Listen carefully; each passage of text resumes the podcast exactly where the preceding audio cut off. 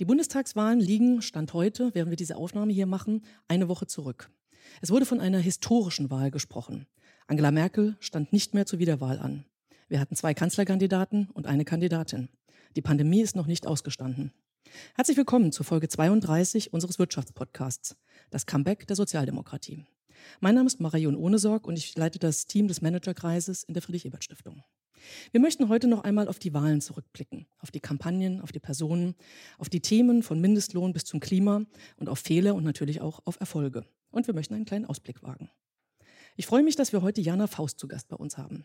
Sie ist Co-Gründerin und geschäftsführende Gesellschafterin bei Politics Strategic Research, eine Agentur für forschungsbasierte Beratung. Herzlich willkommen, Frau Faust. Guten Morgen. Ich habe eine neugierige Frage vorweg. Sie haben ja jetzt im Laufe dieser letzten Woche seit der Bundestagswahl sicher eine ganze Reihe von Interviews gegeben seit dem Wahlabend. Gibt es eine These, die Sie im Laufe dieser Woche eher verfestigt hat oder etwas, was Sie im Laufe der Woche vielleicht auch verworfen haben? Wie verändert sich das im Laufe der Tage? Also ich habe, glaube ich, keine These verworfen oder hat sich verfestigt. Allerdings bin ich total überrascht, wie unterschiedlich die Anfragen aus Deutschland und aus dem Ausland sind. Ja. Und besonders aus dem Ausland wirkt die SPD, glaube ich, noch zerstrittener, als sie es Ach. im Inland wirkt. Also sozusagen immer der, der Druck auf mich, dass ich doch jetzt bitte schön bald sage, dass Olaf Scholz bestimmt nicht allzu lange durchhält und dann irgendwie doch der große Streit in der Partei ausbricht, wovon ich nicht ausgehe. Ähm, ja. Von daher habe ich das nie geantwortet, aber es gab gab durchaus die eine oder andere Journalistin, die gerne gehabt hätte, dass ich es doch sage. Das ist sehr interessant und dazu kommen wir auch gleich, weil ja hier eben tatsächlich über die Geschlossenheit Richtig. gesprochen wird als, als wesentliches Merkmal. Und genau das passt jetzt eigentlich auch direkt zu meiner ersten Frage, Frau Faust. Sie haben ja eine Wahlanalyse für die Friedrich-Ebert-Stiftung geschrieben mit dem Titel Aus Fehlern gelernt. Und Sie sagen dort unter anderem, der Erfolg der SPD war kein Zufall. Was genau hat denn die SPD gelernt und wie wurden die Voraussetzungen geschaffen? Wer hat dazu beigetragen, dass das am Ende auch tatsächlich umgesetzt wurde?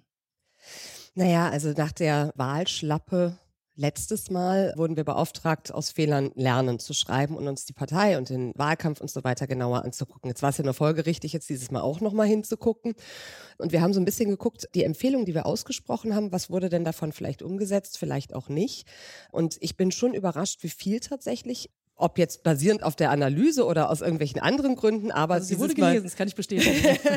aber dieses Mal richtig gemacht wurde. Und ich glaube, da kann man gar nicht nur einer einzigen Person für danken. Also selbstverständlich hat Olaf Scholz die Kampagne angezogen, aber man muss schon sagen, also wie Lars Klingbeil nach der, nach der letzten Wahlschlappe die Partei neu aufgestellt hat und wie auch die beiden Parteivorsitzenden jetzt tatsächlich nicht irgendwie vom Erstzugriffsrecht Gebrauch gemacht haben, sondern Olaf Scholz tatsächlich den Rücken irgendwie freigehalten haben, wie die MinisterpräsidentInnen irgendwie alle in einer Reihe standen. Also ich hatte die ganze Kampagne über den Eindruck, das ist ein geschlossenes Team und ich glaube, das ist schon eins der allerwichtigsten Merkmale dieser Kampagne gewesen. Vielleicht ganz kurz zu den Zahlen, Daten, Fakten. Ja, mhm. also als Managerkreis der Friedrich-Ebert-Stiftung interessiert uns natürlich, wo die SPD besonders gut abgeschnitten hat, also gern vielleicht auch ein bisschen ausdifferenziert nach Berufen, nach Alter und wo aber auch durchaus weniger gut. Was ist dazu zu sagen? Naja, also die gute Nachricht vorweg ist, die SPD hat über alle Wählergruppen und überall dazu gewonnen und auch tatsächlich aus allen Lagern sozusagen dazu gewonnen. So viel zu den guten Nachrichten. Man muss allerdings, so ein bisschen Wasser in Wein gießen, ähm, ja schon auch im Hinterkopf behalten, dass wir im Grunde ja nur zu den 2013er Ergebnissen zurückgekommen sind. Also es ist ja mhm, jetzt nicht ja. so, dass wir einen wahnsinnigen Höhenflug hinlegen, sondern es ist ja tatsächlich ein Zurückkommen auf 2013. Und da die Struktur strukturellen Schwächen, die die Partei damals hatte, die hat sie nach wie vor. Also wir sehen, der Osten ist nach wie vor unterdurchschnittlich rot sozusagen. Süd, ne, Bayern, Baden-Württemberg ist immer noch am Straucheln. Wir wissen, dass wir vor allen Dingen bei jungen Leuten tatsächlich nach wie vor Schwierigkeiten haben, also bei den unter 30-Jährigen. Auch bei Selbstständigen ist jetzt die SPD-Wahl nicht allzu beliebt. Also es gibt durchaus noch relativ viele Punkte, wo die SPD nachlegen muss, es ist nicht so, dass es jetzt ein wahnsinniger Höhenflug ist, obwohl es natürlich ein grandioser Erfolg ist. Ja. Also bei den Direktwahlergebnissen gab es ja teilweise durchaus Brandenburg und anderen ostdeutschen Bundesländern sehr gute Ergebnisse, aber wir kommen auch gleich nochmal zu dem Süden dann wieder zurück äh, mhm. und da gibt es natürlich Unterschiede. Lass uns vielleicht noch mit den über die Personen und erstmal die Wahlkampagnen reden. Bei den Wahlkampagnen wurden ja vor allem am Anfang, aber eigentlich auch durchgehend sehr stark die Personen in den Vordergrund gestellt. Und bei Olaf Scholz wurde das im Laufe der Zeit, glaube ich, immer stärker durch Inhalte ergänzt. Er hat ja bestimmte Themen wie Mindestlohn, stabile Rente, Klima immer wieder eingebracht und wirklich auch so klar als Botschaften verfestigt. Bei der CDU war das ganz sicher deutlich weniger wahrnehmbar. Jetzt gab es ja schon immer diesen klassischen Satz, Person und Inhalt müssen passen. Warum genau hat die Wahlkampagne der SPD funktioniert? Warum bei anderen Parteien weniger oder auch gar nicht? Erstmal, warum es bei der SPD funktioniert hat. Also das Programm hat ja tatsächlich, obwohl, wenn Olaf Scholz es alleine geschrieben hätte, vermutlich an der einen oder anderen Stelle ein bisschen anders ausgesehen hätte. Trotzdem hat ja zu ihm gepasst. Es ist ja nicht so, dass er sich hat wahnsinnig verbiegen müssen, um dieses Wahlprogramm mitzutragen. Ja. Also von daher war da ein Fit da. Zum anderen hat die Kampagnenleitung es sehr gut verstanden, tatsächlich Olaf Scholz permanent in den Fokus zu stellen. Also diese Idee der Personalisierung, also ne, dieses Mal wurden weniger Themen, sondern tatsächlich ja jemand ge gewählt sozusagen, der dieses Land irgendwie durch die Krise bringt und auch vielleicht durch die nächste Krise bringt. Und schon allein, wenn man sich die Plakate angeschaut hat, also ich habe mehrere Bilder sozusagen von den verschiedenen Wellen und so weiter der, der drei Hauptparteien irgendwie mir angeguckt. Und es ist vollkommen klar, Olaf Scholz ist die Person, die am stärksten nach vorne kommt. Also er hat es, die, die ganze Kampagne hat es geschafft, dass Olaf Scholz im, im Mittelpunkt stand. Und sie haben es auch geschafft, über einen doch recht langen Zeitraum immer wieder genau dieselben Themen mhm. zu setzen und auch nicht müde zu werden, selbst wenn irgendwie die Zahlen, also die Umfragewerte nicht sofort nach oben gegangen sind, trotzdem schön Kurs gehalten und immer weiter dieselben Themen gesetzt. Und das hat ja hervorragend funktioniert. Zweifellos, ja. Hm. Die Kampagnen der anderen? Ah, die Kampagnen der anderen. Also Zur Wahrheit gehört natürlich auch, dass wir ganz schön von den Fehlern der anderen profitiert Zweifellos. haben. Also Armin Laschet war tatsächlich ja der beste Wahlkämpfer für die SPD dieses Mal. Also die CDU hat es ja gar nicht geschafft, irgendwie Themen zu setzen. Also ich aus Wählerinnen-Sicht, die wussten bis zum Ende nicht, worum es eigentlich geht. Er stand natürlich auch gar nicht mehr im Mittelpunkt. Er, ne, das, das Thema war ja irgendwann dann auch durch. Und auch die Grünen hatten gar keine konsistente Handschrift. Also ich erinnere jetzt mal ganz am Ende, als dann eh schon alles relativ panisch und hektisch hektisch irgendwie zuging bei den Kontrahenten, haben die Grünen angefangen mit diesem Lied, was da getrellert wurde, Ach, was ja. er, glaube ich, ältere WählerInnen ansprechen sollte, aber dann der Media Buy hauptsächlich auf Social Media war und dann kurz darauf das andere Video von Baerbock mit diesen schnellen Schnitten und ja eher eine düstere Zukunft gemalt, das ging das alles konsistent. das passte mhm. überhaupt nicht zusammen. Mhm. Das, ich glaube, das ist so ein bisschen aus der Panik herausgeboren ja. worden. Eine kurze Nachfrage. Die Frage wurde unzählige Male gestellt, das Thema unzählige Male aufgerufen, aber mich würde trotzdem nochmal Ihre Meinung dazu interessieren. Warum haben scheinbar kleine Ereignisse wie dieses Lachen von Laschet aus Wahlforschungssicht eine derartig große Bedeutung gewonnen? weil es eben tatsächlich dieses Mal nicht um Themen ging. Wäre das eine reine Themenwahl gewesen, wäre das vielleicht gar nicht mal so wichtig gewesen. Aber es ging dieses Mal um die Frage, wer wird der nächste, die nächste Kanzlerin? Wer folgt auf 16 Jahre Merkel? So, und es war eine reine Personenwahl. Dann steht er da und er, man muss auch sagen, wenn das der einzige Ausrutscher gewesen wäre, wäre das vermutlich das auch noch durch. Genau, aber das war dann letztlich das, der eine Tropfen, der das fast zum Überlaufen gebracht hat. Und uns haben Wählerinnen auch tatsächlich immer wieder irgendwie dasselbe Wort gesagt, nämlich er ist ein Clown. Und das hat sich dann verfestigt. Ne? Also wenn man sozusagen schon dieses Bild des Clowns im Kopf hat und dann steht er auch noch da hinten und lacht irgendwie mit der Zunge so halb aus dem Mund, das Image ja. wird er nicht mehr los. Ich würde gerne noch bei den Themen bleiben. Also welche Themen, wir haben ein paar haben wir schon angesprochen, welche Themen waren wahlentscheidend, inwieweit es gab es da auch Verschiebungen im Zeitverlauf. Und dann würde mich noch mal interessieren, inwieweit es einen Unterschied gibt zwischen Themen, die eigentlich aus, für Deutschland insgesamt wichtig sind mhm. und einer persönlichen Wahlentscheidung. Das ist ja sicher nicht deckungsgleich. Also was weiß man aus Sicht der Wahlforschung, wie sich die Wahlentscheidung an einem konkreten Wahlsonntag eben erklärt? Also vielleicht erstmal ganz kurz zu den Themen. Also bei den Themen ist es so, wenn wir fragen, was ist das wichtigste Thema für Deutschland in den nächsten Jahren, ist es Klima, Klima, Klima, Klima. Das Thema dominiert. Umso spannender ist es, dass die Grünen es eben nicht geschafft haben, dieses quasi Metathema zu einem Thema zu machen, was eine persönliche Relevanz hat, sodass es auch tatsächlich für mich wahlentscheidend ist. Denn was sich gezeigt hat, ist, obwohl Klima so wichtig war, war es nicht das wahlentscheidende Thema für die meisten. Für diejenigen, für die es wahlentscheidend war, das waren übrigens die Jüngeren, die sozusagen eine stärkere persönliche Relevanz gespürt haben. Und das ist ja nun auch tatsächlich so. Die werden ja mit den Folgen des Klimawandels deutlich mehr zu tun haben als die heute 80-Jährigen die haben ja dann auch tatsächlich stärker grün gewählt.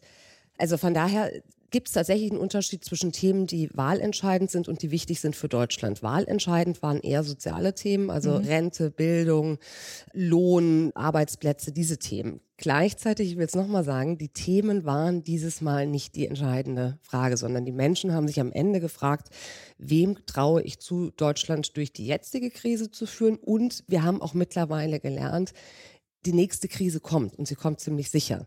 Also es war viel, viel, viel stärker eine Personenwahl als alles andere. Ja, interessant. Ja. Bleiben wir noch mal kurz bei den Jüngeren. Also Sie hatten es gerade schon gesagt, die Erstwählerinnen und Jungwählerinnen haben eben vor allem die Grünen, und nicht vor allem, sondern haben die Grünen mhm. und die FDP gewählt. Können Sie da noch ein bisschen ausführen, warum das so ist und vielleicht auch, was die SPD und andere Parteien daraus lernen sollten? Die SPD und auch die Union leiden jetzt schon auch nicht das erste Mal, sondern schon in Folge darunter, dass sie keine Zukunftskompetenz aufweisen können. Also bei der Frage, wer kann Zukunft gestalten, schneiden die GroKo-Parteien allesamt schlechter ab als die Grünen und die FDP. Und mich wunderte das überhaupt nicht. Ich bin eigentlich eher überrascht, warum sozusagen so viele fragen, Mensch, wie kommen denn die Jungen jetzt dazu, die FDP zu wählen? Ja. Naja, die FDP und die Grünen, das sind zwei Parteien, die erstens irgendwie sowas wie Zukunftskompetenz haben, die beide ein Thema besetzen, was die große Transformationsleistung der nächsten Jahre irgendwie ist, also sozial-ökologisch oder digitale Transformation. Und man muss es auch sagen, die haben tatsächlich auch für junge Leute eine ansprechende Kampagne gemacht. FDP?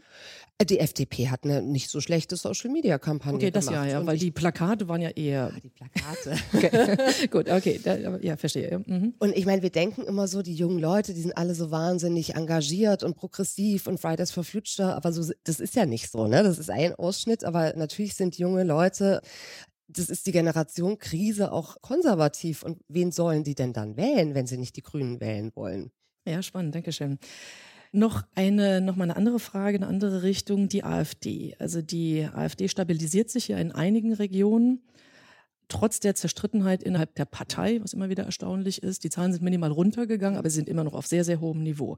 Also es gibt Gründe, über die vielfach gesprochen wurde, die mit Demografie, Protest und so weiter zusammenhängen. Welche Rolle spielte da die Pandemie? Wie weit lässt sich das dadurch erklären? Wie beurteilen Sie insgesamt den Trend? Wie geht das weiter? Also das Lustige an der AfD, äh, nee, ist überhaupt nicht lustig. Das Dramatische an der AfD ist, dass es eben gar nicht mehr so sehr eine Protestpartei ist, sondern diejenigen, die jetzt die AfD noch wählen, trotz innerparteilicher Zerstrittenheit, trotz des immer fortwährenden Rechtsrucks und so weiter und so fort, die wählen die Partei aus Überzeugung. So, das ist ein fester, harter Kern, der so schnell nicht verloren geht. Und das finde ich ist total besorgniserregend. Also wenn man nach Sachsen guckt, das ist natürlich dramatisch, was da gerade passiert. Und das wird sich verfestigen. Die Pandemie hat ich glaube, in zwei Richtungen sozusagen gewirkt. Zum einen hat sie eigentlich der AfD ein bisschen das Thema abgenommen, weil äh, plötzlich Migration und äh, Geflüchtete und so weiter gar nicht so wahnsinnig auf der Tagesordnung stand und das haben ja. wir auch nicht geschafft. Zum anderen hat es natürlich diejenigen, die sowieso schon irgendwie skeptisch waren gegen e, alles Etablierte bestärkt. und so weiter, hat, mhm. die, hat die bestärkt. So, und jetzt haben wir mhm. sozusagen einen wirklich harten, festen Kern an AfD-Wählern und die werden so schnell leider nicht weggehen. Wenn sie weggehen, werden sie ins Nichtwählerinnenlager erstmal rutschen. Ich halte das für extrem ambitioniert und auch tatsächlich nicht für realistisch, dass die anderen Parteien jetzt so einfach mal eben diese AfD-Wähler zurückholen, was mhm. auch immer das heißen mag. Nichtsdestotrotz bleibt das ein Thema, bleibt das eine Aufgabe. Ja, Natürlich. Weil, mhm, ja, weil die Zahlen eben, wie gesagt, also Protestwähler gab es ja, glaube ich, schon immer, ja, aber nie in dem Umfang, soweit ich das überblicke. Richtig. Und jetzt, mhm. wie gesagt, es ist ja nicht mal mehr nur, um den anderen eins auszuwischen, sondern tatsächlich irgendwie eine manifestierte, zum Teil antidemokratische Haltung. Klare Entscheidung. ja. ja. Was ist Ihnen, also man kann das ja noch endlos fortsetzen, aber was ist Ihnen noch wichtig zu erwähnen, worüber wir bis jetzt nicht gesprochen haben, in Bezug auf die Wahlen und gerne auch, also wir sind jetzt am Tag acht nach der Bundestagswahl, gerne auch noch einen, einen kleinen Kommentar zum aktuellen Stand der Koalitionsverhandlungen, die ja natürlich noch überhaupt erst anfangen jetzt. Ich muss sagen, mich hat überrascht, dass die Linke so schlecht abgeschnitten hat. Ja. Ich, wir haben eine bürointerne Wette laufen gehabt, die habe ich natürlich auch also tatsächlich Schein verloren, denn da hatte ich die Linke noch auf 6,5 Prozent geschätzt und das war die Woche vor der Wahl. Vielleicht war es auch ein bisschen sehr äh, wagemütig, aber dass die unter fünf landet, finde ich schon tatsächlich auch ganz schön spannend und bin gespannt, was da passiert und auch tatsächlich, was das eigentlich für den Osten bedeutet, wo die Linke, ja. da ist sie noch traditionell stark und so weiter, aber natürlich konkurriert die Linke im Moment dort mit der AfD um Platz eins, zwei und das ist natürlich dramatisch. Also gerade jetzt, wenn wir uns in Sachsen umgucken, das finde ich schlimm. Die Koalitionsverhandlungen, naja, ich hoffe sehr, dass die SPD-VerhandlerInnen es schaffen, nicht allzu große Zugeständnisse zu machen, denn die Geschlossenheit der Partei hängt natürlich auch davon ab, wie stark jetzt die Partei aus den Verhandlungen rausgeht. Ja da wünsche ich gutes Gelingen. na, das teilen wir sicher, ja, genau. Ja, ganz herzlichen Dank. Sehr, sehr spannend. Vielen Dank für diese Einschätzung, für diese Einblicke. Und wir können jetzt genau eben gemeinsam nur hoffen, dass die Koalitionsverhandlungen wirklich äh, zügig starten, zügig verlaufen und vor allem auch natürlich auch erfolgreich verlaufen und wir bald eine stabile Regierung haben. Wir laden Sie in einigen Tagen wieder ein zu unserem nächsten Wirtschaftspodcast. Das wird diesmal zum Thema Finanzen und Konjunkturentwicklung sein, aktuelle Konjunkturentwicklung, auch sehr spannend. Hören Sie gerne wieder bei uns hinein. Tschüss und bleiben Sie gesund. Wiederschauen, haben Sie einen schönen Tag. Dankeschön.